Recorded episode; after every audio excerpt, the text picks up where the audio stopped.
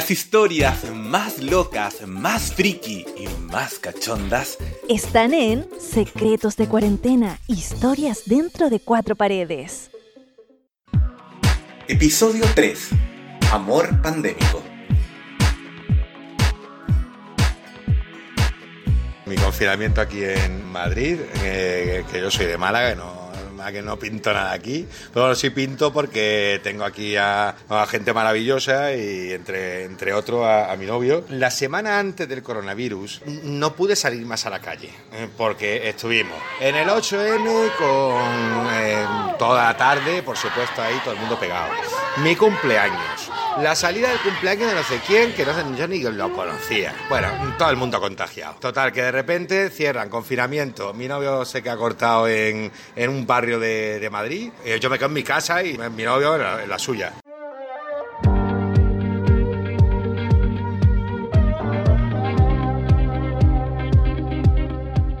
Bueno, pues al final le hicieron las pruebas, resultó contagiado, aplazamos la quedada como 800 días, era todo un aplazamiento constante porque eh, él me lo dijo cuando llegué aquí, se sentía sucio.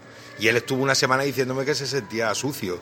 Entonces, que no podemos ni follar, ni podemos besarnos, ni podemos hacer nada porque está con la cabeza eh, ida al sumo de peliculitas, que yo ya me estaba tocando en el baño eh, aburrido, vamos.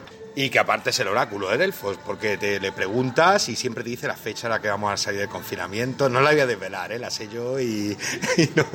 Al final me encuentro, atención a mi, a mi confinamiento, cierro la historia. Total, que me vine, que me vine, que me vine tres semanas después. No quería ni follar por el miedo al coronavirus, claro. Era una actitud muy pro corona muy pro corona. Claro, no me extraña. Así que el corona lo había atravesado. ¿Cómo no va a ser pro corona? Que estaba malo. Que es que le estaba malo. Y durante la primera semana, pues no hacemos nada. Ya la, la siguiente comenzamos por fin a follar, pero es que no quería darme un beso. Imagínate. La mienne s'en vient, s'en va. S'en vient,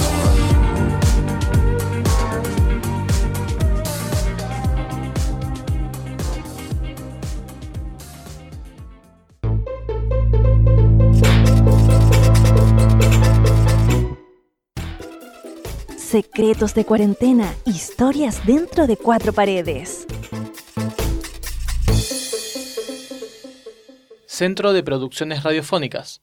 Búscanos en cpr.org.ar y en las plataformas de podcast.